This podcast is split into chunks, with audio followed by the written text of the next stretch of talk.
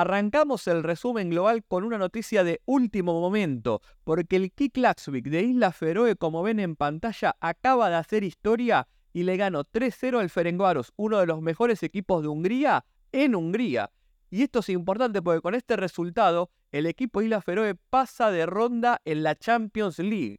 Histórico, este equipo, el Laxvik, estuvo a nada la temporada pasada de jugar la UEFA Conference League en la fase de grupos y ahora avanza en la Champions League. Un detallecito nada más. El Ferencváros ayer en sus redes sociales ya estaba dando información sobre el partido de la siguiente ronda ante el Haken de Suecia. Es decir, ya pensaban que estaba ganado, que era un trámite esto, pero no, el fútbol siempre tiene alguna historia guardada y el Ki hizo realmente algo impensado. 3-0, dos goles de Frederiksberg, uno de Luca Cassi tremendo y vamos a estar siguiendo esto. Pero arrancamos con el resumen global que tenemos de todo. Copa Oro, ligas africanas y respondo preguntas que ustedes me dejaron. Bienvenidos al resumen global, ¿cómo andan? Yo soy Nahuel Lanzón, siempre son bienvenidos. Primero que nada, antes de arrancar, les agradezco enormemente, como siempre, la difusión que están haciendo con el podcast. La verdad me está ayudando un montón a que cada vez seamos más los que escuchen. Sigamos así y recuerden, si no están suscritos al canal de YouTube, suscríbanse. Y si están en Spotify, también denle seguir. Dejen sus comentarios y sus preguntas tanto en YouTube como en Spotify, que al final de cada episodio voy a estar respondiendo como hoy que voy a empezar a hacer eso. ¿eh? Dicho sea de paso, también un agradecimiento enorme a la gente de 365 Scorpio, como siempre nos acompaña y permite que yo pueda hacer este video. Como ustedes saben, pueden bajarse la aplicación o entrar a la web en la descripción o alterfutbol.com barra 365. No tengo que venderles a esta altura la app porque es buenísima, tiene de todo, alineaciones, estadísticas, resultados en vivo de todas las ligas, un montón de información actualizada todo el tiempo y una interfaz muy sencilla pero muy buena para la verdad estar todo el tiempo actualizado. Así que como siempre, el agradecimiento a la gente de 365 Scores. Pueden bajarse la aplicación, se las recomiendo fervientemente. Y ahora sí, comenzamos el resumen global del fútbol. Y si tenemos que arrancar, obviamente por lo más importante que es México salió campeón de la Copa Oro de CONCACAF, le ganó 1 a 0 a Panamá.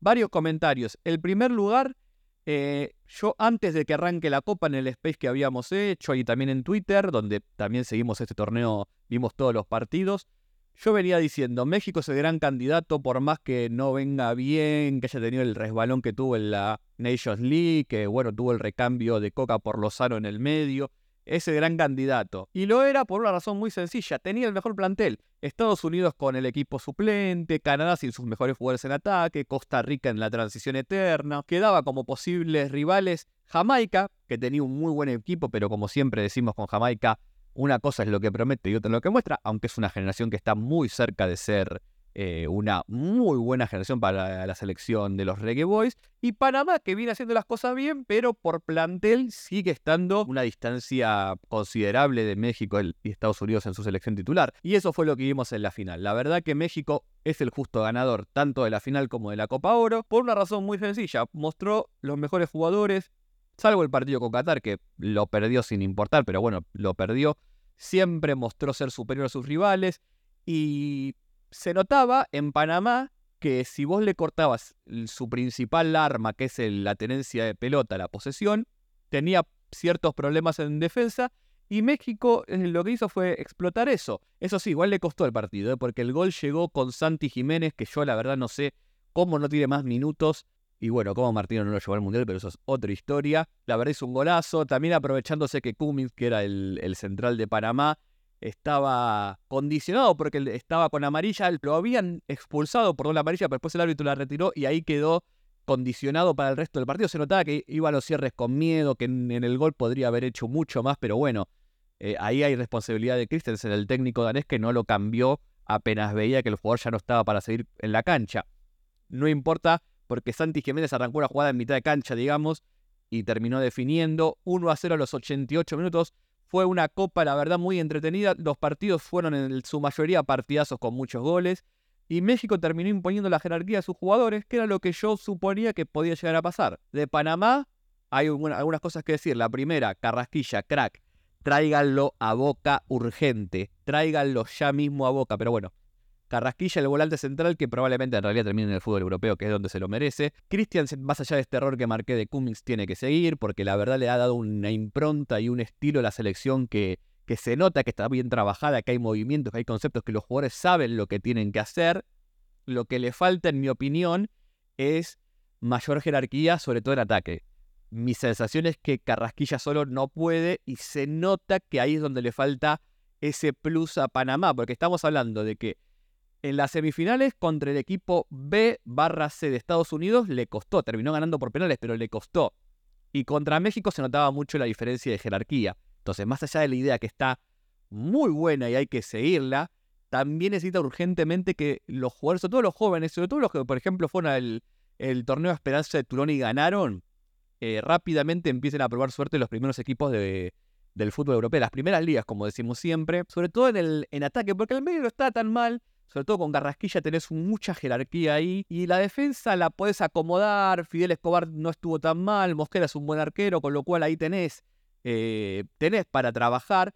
En ataque me parece que contra rivales que son un poquito superiores a Panamá, todavía le falta ese, ese plus que te da la jerarquía individual, que es lo que tuvo México al final del día, porque tácticamente México fue un poquito más simple incluso, pero aprendió lo que tenía que hacer contra Panamá, que era presionar mucho en el medio, cortarle los circuitos de juego a Carrasquilla, que dicho sea de paso, Carrasquilla metió un mano a mano tremendo al primer minuto que dejó Ismael Díaz solo, pero bueno, Ismael Díaz mostró por qué siempre prometió más de lo que terminó dando y cerró lo que para mí es un gol insulto que hubiese eh, cambiado todo el partido, pero bueno, esa es la diferencia de jerarquía que para mí le falta en ataque a Panamá. México lo que hizo fue aprovechar eso y abrir la cancha, que era que, se que ahí era donde se notaba que tenía problemas Panamá. Le abrió la cancha, y con eso más o menos lo fue complicando y lo fue reduciendo futbolísticamente. Es un justo ganador México. No solo de la final, sino de la Copa Oro. Ahora, que no crean que con esto alcanza. ¿eh? Yo sobre todo hablo pensando a futuro. Porque México viene de un flojo mundial, de perder con Estados Unidos varias finales en la Nations League y en la Copa Oro anterior. Una Copa Oro ganada con todas las salvedades que acabo de hacer, no tapa que necesita urgente más jugadores en Europa. Es tan sencillo como eso. Después la idea la puedes conseguir. Para mí Lozano hasta se merece continuar como técnico. Pero necesitas más jugadores en Europa. Santi Jiménez, con sus vaivenes en el Feyenoord, lo que muestra es que siempre que tiene oportunidad la aprovecha. Ahora gol a los 88 arrancando desde el banco. El Feyenoord también no, no jugó de titular todos los partidos, pero hizo un montón de goles. Y esa es la diferencia que tiene esta clase de jugadores. Antuna que ya tendría que probar suerte nuevamente en el fútbol europeo. Yo sé que a los hinchas de, de Cruz Azul mucho no le gusta porque es medio firultero. A mí la verdad siempre que lo veo con México, lo veo y digo, che, este es un jugador que podría tranquilamente estar probando suerte en Europa y afinando aquello que le falta. Necesita más jugadores en, en, la elite porque el objetivo de México ya no es la Copa Oro. Ya es empezar a tener mejores participaciones en los mundiales. Y en un mundial que encima lo va a recibir en su casa, con lo cual más presión todavía. Yo no sé si en dos años o tres años tenés tiempo de cambiar sustancialmente la selección, pero yo creo que, como siempre digo, también para Panamá aplica esto. No solo es trabajo de los clubes exportar jugadores, las federaciones pueden hacer un montón de cosas y pueden ayudar a los clubes a desarrollar aún más su talento y también incluso convencer a los jugadores de que se vayan. Si el problema en México es lo bien que cobran ahí, bueno, la federación puede hacer cosas como, por ejemplo, incluso pagar parte del salario, que es algo que ha pasado en otras elecciones. Bueno, hay un montón de cosas que se pueden hacer y yo creo que tanto México como Panamá en distintos niveles necesitan urgente esto. Mm, jugadores jugando en las mejores ligas europeas y a partir de ahí ambas van a crecer. Mientras siga la cosa así, vamos a seguir como esto. México compitiendo con Estados Unidos a ver cuál es la mejor. Para mí a partir de ahora va a ser eso. La que tenga una mejor generación en algún momento va a superar a la otra, pero se van a ir peleando a nivel selecciones, digo.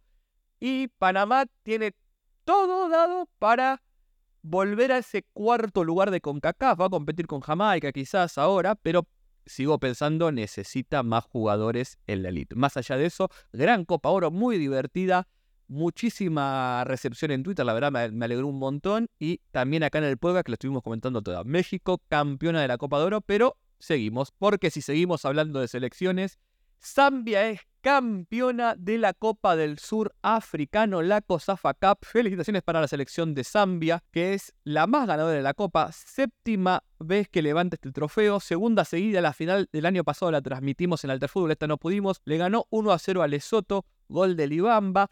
Un detalle rápido de la COSAFA Cup, es la copa que reúne al sur asiático, general, perdón, al surafricano, generalmente tiene selecciones invitadas como, no sé, República Democrática del Congo, a veces Senegal, no mandan sus mejores equipos a estos torneos. Zambia, con lo que manda la liga local más algún europeo o asiático que pueda repescar, suele tener buenas actuaciones porque tiene una liga local en esa región muy fuerte y generalmente alcanza con eso. Lesoto estuvo cerca de hacer historia, pero bueno, eh, se terminó imponiendo la jerarquía de los jugadores zambianos. Un abrazo grande a Marte, Marte Col, que su corazón sigue en Zambia por más que esté de gira por Europa. Y es un torneo que de los regionales, ahora vamos a hablar un poco después en las preguntas. Quizás es uno de los menos importantes porque las mismas selecciones no le dan tanta relevancia, pero no deja de ser un torneo regional reconocido y que Zambia termina levantando en un marco bastante bueno de público en Sudáfrica, que es donde se suele jugar. Así que bien por Zambia, pero seguimos. Lo que sí, antes de continuar con todo, si no nos están siguiendo en arroba gol saudí, se están perdiendo de toda la información sobre la Liga Saudí. En español se la traemos tanto quien les habla, este humilde servidor, como Ienzo Duarte, a quien siempre le mando un saludo y le agradezco la producción en las sombras de este podcast. Y Rashid Ali García, estamos en tanto en Twitter como Instagram, arroba Gol Saudí, síganos, vamos a estar no solo actualizándolos de las grandes transferencias, sino de todos los clubes, queremos hablar de todo, tanto de lo más importante como de lo más chico, queremos hacer más contenido también en el formato de videos, sí, los artículos se vienen en la web, así que no se pueden perder esta cuenta o esta nueva forma que tenemos de traerles todo lo que está pasando en una de las ligas más importantes. Como dijo Cristiano, de eso voy a estar hablando en otro video, no voy a hablar mucho ahora. Pero bueno, se viene la Liga Saudí mucha plata y los invitamos obviamente a seguir esta cuenta arroba Gol Saudí. Siguiendo por medio, por medio Oriente, pero vamos a África un, un, poco. Esto lo hacemos rápido porque ya sabíamos. El Al-Ahly, campeón de Egipto, ya no sé ni cuántas veces la ganó, creo que 47 ligas. Es una locura, es mucha diferencia. Pero bueno, volvió a salir campeón después de la temporada pasada que no lo había logrado. Encima también tenemos Champions Africana. Empató con el Haras Al Hudud, pero ya había ganado antes, 82 puntos contra 70 del Pyramid. Y el Al ya está pensando en la temporada que viene hace rato, con lo cual se celebró, pero lo importante ya pasó que era la final de la Champions Africana. Sin embargo, vale bien mencionar que también ganó la liga local y sigue siendo y mostrando por qué es el equipo con la más larga de todo África y algunas regiones más también. Nos corremos un poquito de Egipto, vamos a Libia, donde el Al-Ahly Trípoli salió campeón de la liga, pero con una particularidad, como nos cuenta Yenzo. En la última fecha, los dos equipos que estaban peleando, que era el Al-Ahly de Trípoli y el Al-Ahly de Benghazi, no, no, jugaron, no se presentaron porque entre los dos se acusaron mutuamente de que los árbitros se, los estaban beneficiando. Entonces ninguno jugó, se dieron los dos partidos por walkover, pero por diferencia de puntos, 13 contra 9, como vemos, el al terminó siendo el campeón. Una historia bastante particular que voy a indagar un poco más para ver bien qué pasó, porque la verdad, del al Trípoli lo entiendo, porque ya estaba, mm, ya había salido campeón virtualmente, pero el al de Benghazi medio raro eso, porque podría haberse em, por lo menos puesto a punto. Hay que ver bien en dónde hubo un problema, un problema ahí de arbitraje. Siempre fútbol africano y el fútbol árabe Así que ahí medio que se solapan, suele darnos estas historias, pero bueno, Al-Ahly Tripoli, campeón de liga, título número 13 para uno de los equipos más importantes, como siempre tienen el podcast que hicimos con Fede sobre Libia, si quieren saber un poquito más del fútbol en ese país. Y antes de pasar a sus preguntas, también quiero quedarme con esto. El Generation Foot, vemos ahí, ganó 1 a 0 al Diambars y se consagró campeona de la Liga de Senegal. Esta es la academia de la que surgió, por ejemplo, Sadio Mané. Estamos hablando de ese nivel. Uno de los mejores proyectos de África en términos de generación de futbolistas. La verdad funciona muy bien y no solo genera los talentos del futuro, los que van a nutrir a la selección de Senegal en poco tiempo, sino que también es el gran causante de, por ejemplo, el éxito que tuvo en la Chan, en la Copa Africana con jugadores locales, donde Senegal eh, ganó con una base muy fuerte del Generation Food, también las ligas juveniles, los equipos juveniles, donde a Senegal está haciendo muy bien, mucha presencia de jugadores de este equipo, que es un equipo que tiene vínculo con el Metz de Francia, una afiliación directa, entonces Por ejemplo, ahora se llevaron a muchos jugadores, sobre todo a la Mine Camará, que va a ser uno de los grandes eh, mediocampistas del futuro para mí, si le va bien. Un volante central técnico muy bueno, que ya la rompió en la liga local, la rompió con la selección juvenil y ya está ahora en el Metz de Francia. Veremos si logra jugar o cómo van a manejarse en esta temporada. Pero más allá de eso, también el equipo tiene su equipo en la liga local, que son los jugadores de la academia, los que van creciendo. O sea, no tiene mucho jugador de mucha edad. La mayoría son jugadores de 18, 19, 20 años, que son los que surgen de las propias filas. Y logra su tercer título, 2017, 2019 y 2023. La verdad estamos hablando de, un, de una de las mejores academias del fútbol africano que está muy bien manejada y que está desarrollando el talento del futuro en Senegal. Eh, estamos hablando de un equipo que le compite en ese sentido a jugadores que van sacando distintos equipos franceses por una cuestión de, herencia. Generalmente los equipos africanos ahí se quedan un poquito cortos en la generación de juveniles, pero el Generation Foot la verdad labura muy, pero muy bien, tiene un muy buen predio, muy buenas instalaciones, un muy buen sistema de scouting interno para rápidamente hacerse de los mejores prospectos, por decirlo de alguna manera, y luego también encauzarlos, que es muchas veces lo que le falta al fútbol africano a nivel continental, ¿no? Que un jugador de 14, 15 años que tiene mucho talento y mucha potencial, lo desarrolle rápido y llega a la edad de 18, 19 ya con las bases más o menos sólidas. Generalmente el, ese jugador le falta ese golpe de horno y lo tiene que hacer o en algún club europeo que le consiga algún intermediario o si lo hacen los propios clubes de, estas ligas, no termina de ser todo lo bueno que podría ser. Y me parece que Generation Foot es una de las academias que mejor está trabajando esa transición entre el talento de los 14, 15 años y el desarrollo futbolístico a los 18, 19. Y se nota, se notan los resultados. Es tan sencillo como eso. Así que muy bien por Generation Foot, que la verdad cuando los proyectos se hacen bien y las cosas se hacen bien, vale la pena remarcarlo más allá del resultado. Y en este caso, Estamos hablando de uno de los fundamentos de la mejoría de Senegal en el último tiempo. Bueno, y ahora como pueden ver tengo el overlay de Twitch, que como siempre saben también estamos en Twitch transmitiendo partidos, bueno, lo que haya, pero mucho fútbol exótico, twitch.tv barra porque a partir de, hoy lo que quiero empezar a hacer es eh, una sección como de preguntas de ustedes que me dejan tanto en los comentarios de YouTube como en los comentarios que te deja Spotify, las preguntas que te deja Spotify. Tengo tres ahora, ustedes sigan haciéndola, que en los futuros episodios también vamos a seguir respondiendo. Empezando con Nico Araujo, que como ven en pantalla pregunta, ¿cuáles son los criterios para dar o no la licencia para competir en las competiciones asiáticas de clubes. ¿Y en qué quedó con IFA? Bueno, con IFA sigue existiendo con lo poco que tiene. Tuvo ahora lo de Pakistán, una federación alterna de Pakistán, que es una cosa medio rara, una cuestión política ahí que la podemos tratar en otro momento. Lo de el criterio de licencia, bueno, ustedes como saben, y si no se están enterando ahora, Asia a diferencia de, por ejemplo, Sudamérica o Europa, eh, tiene un sistema no solo de licencia, sino que las competiciones no se cruzan los países, salvo algunas excepciones. Es decir, que tu país queda habilitado para disputar o la Champions Asiática o la AFC Cup. Esto en el último momento, en los últimos tiempos cambió con algunos países en particular, pero en general, digo, eh, pasa así. Entonces, si tu liga no está a cierto nivel, no puede competir en la Champions. Se tiene que conformar con la segunda copa. Eh, sería como que acá ciertos países no puedan jugar la Copa Libertadores y solo puedan jugar la Copa Sudamericana. Y para determinar esto, más allá del nivel de las ligas, y de un sistema de ranking que tiene las ligas, tienen también el sistema de licencia de los clubes, sobre todo cuando el país puede tener equipos en las dos competencias, o si el país solo puede mandar un equipo a la competencia de la AFC, bueno, hay un sistema que le permite o no validar a los clubes. ¿Qué tiene este sistema?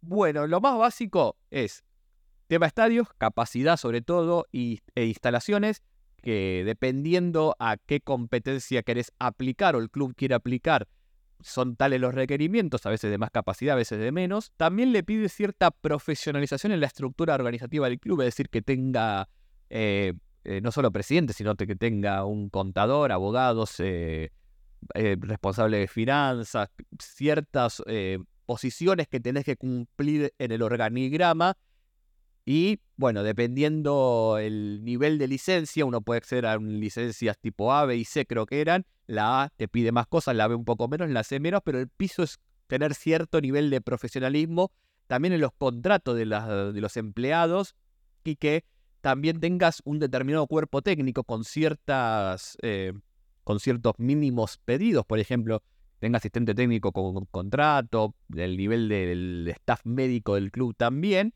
y un aspecto importante también es el tema de los juveniles, es decir, te piden que tengas equipos juveniles de determinadas categorías para seguir desarrollando el fútbol, en el plan de la AFC, desarrollando aún más el fútbol juvenil, digamos. No sé exactamente ahora si es obligatorio tener un equipo de fútbol femenino. Esto es algo que se implementó, sí, por ejemplo, en África ahora. Que la Champions que viene, si el equipo, de, equipo no tiene un, aparte un equipo de fútbol femenino, no puede jugar las competiciones de nivel masculino. No sé si eso pasa en, en Asia, pero sí que la base para resumir la respuesta Nico es estadio, juveniles, organigrama técnico y organigrama administrativo del club. Después, obviamente, también que los jugadores tengan contratos. En el caso de la Champions League te piden ya que sean todos profesionales. En la AFC creo que te piden solamente que estén registrados ante la federación con un contrato, que puede ser un contrato part-time en algún caso, pero ya a esta altura suele ser raro y también tiene algunos límites con respecto a las contrataciones de jugadores, pero a grandes rasgos es eso. Viruto también, que es un eterno abonado al chat de Alterfútbol en Twitch, pregunta, sigo sin entender muy bien por qué los cataríes pasaron de hacer un proyecto a la española al cambio tan radical de Queiroz. Y yo creo que la respuesta es muy sencilla, porque vieron que no da para más la generación actual y que la que sigue está no un escalón, sino tres o cuatro escalones por debajo de la generación dorada de, Qatar. Y se notó en la Copa de Oro, donde Queiroz llevó lo que es el recambio que piensa Qatar, más que lo que llevó en términos de nuevos jugadores, no tiene, salvo algún juvenil que está que puede llegar a hacer la fila, lo que es esto, y se notó que no alcanza.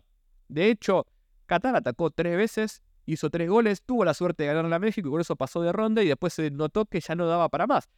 ¿Pero por qué? Por una cuestión de que Queiroz es defensivo, ¿Es reacio? Bueno, un poco sí, pero también para mí es un aceptar las limitaciones que tenés de que estamos hablando de una selección que si apuesta al recambio se nota muy rápido que no hay nivel de jerarquía y tenés la selección histórica, la mayor, los jugadores más tradicionales, que ya están en un proceso muy desgastado. Por eso tampoco los llevaron ahora a la Copa Oro. Entonces, yo creo que primero una, cuestión de disponibilidad estaba disponible. Que Hiroshi es un técnico con mucho nombre y trayectoria. Y también creo que es un admitir que necesitas cambiar un poco el enfoque, ya no para apuntar a ganar una Copa Asiática de vuelta o a clasificar al Mundial, sino para evitar papelones.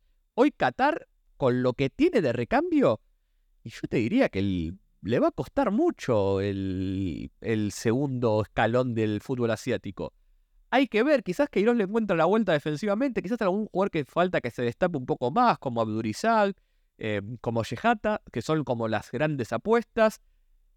empiecen a tener un poquito más de relevancia, quizás al Muez Salí le queda algo más de nafta en el tanque, también a Grama Fif. Pero sacando esas cuestiones, es un equipo que está muy por debajo de lo que había mostrado antes. Ya ni hablo del Mundial, que fue un desastre, y qué es lo que provocó todo esto. Hablo de lo que puede venir en términos de Copa Asiática, que se juega en Qatar, de la Copa Árabe si se juega, y de la propia clasificación al Mundial aún con más equipos. Va a estar complejo. Yo todavía no me arriesgaría a decir que el proyecto Qatar está muerto, pero sí lo que digo es que va a tener que hacer un trabajo que iros enorme en estos meses para empezar a ver por dónde puede mejorar y la federación va a tener que hacer algo porque los jóvenes que está sacando y no están a la altura, ya ni siquiera técnico, técnico uno lo puede arreglar, cuestiones físicas también, la intensidad con la que juegan es una intensidad de a veces fútbol amateur, es eso, es la intensidad, lo vemos en la Copa del Golfo también, que es un equipo muy limitado en ese aspecto, vamos a ver si Queiroz le puede imprimir un poco de esa enjundia, pero la tiene complicada. Y por último, Ernesto José Suárez, que nos habló desde el podcast, desde la sección de preguntas de Spotify, pregunta, Copa Árabe, Copa del Sur de Asia, ¿esas copas tienen el mismo estatus que la Euro, la Copa América para FIFA? Porque hay países que juegan varias copas continentales o regionales en ese caso. Muy buena la pregunta, yo te diría que no, en el sentido de importancia. Obviamente una copa regional no tiene la misma eh, relevancia que una copa continental, ni hablemos del mundial, pero depende mucho de cada competición la relevancia que tiene dentro de la región. Por ejemplo, la Copa del Golfo, que no es la Copa Árabe, son las naciones del, Golfo, sin Irán, Es una copa en la región muy importante, por una tradición histórica, por una cuestión también de rivalidad que hay entre selecciones. Es una copa que la selección que la gana suele darle importancia, lo vimos con los festejos en Irak en la copa que transmitimos en Alter Fútbol. La copa del surafricano, la COSAFA, como vimos hoy, no genera lo mismo en el surafricano. Y porque las selecciones no mandan lo, más fuerte que tienen, porque los jugadores que van no son los mejores, porque la relevancia doméstica también depende del nivel de las selecciones contra la Copa Continental. ¿A qué voy con esto? Y que generalmente las copas regionales toman mucha relevancia cuando los equipos que la juegan no pueden ganar otra cosa. Por eso, por ejemplo, cuando Islas Maldivas ganó la Copa del Sudeste Asiático las dos veces fue una revolución tremenda en el país, lo mismo Afganistán en su momento. ¿Por qué? Porque no pueden acceder a otra cosa, de ganar, digo. Entonces, estas copas terminan tomando mucha importancia. En cambio, quizás para Sudáfrica la Copa, la COSAFA encima la mano suplente, si la gana o no la gana es exactamente lo mismo.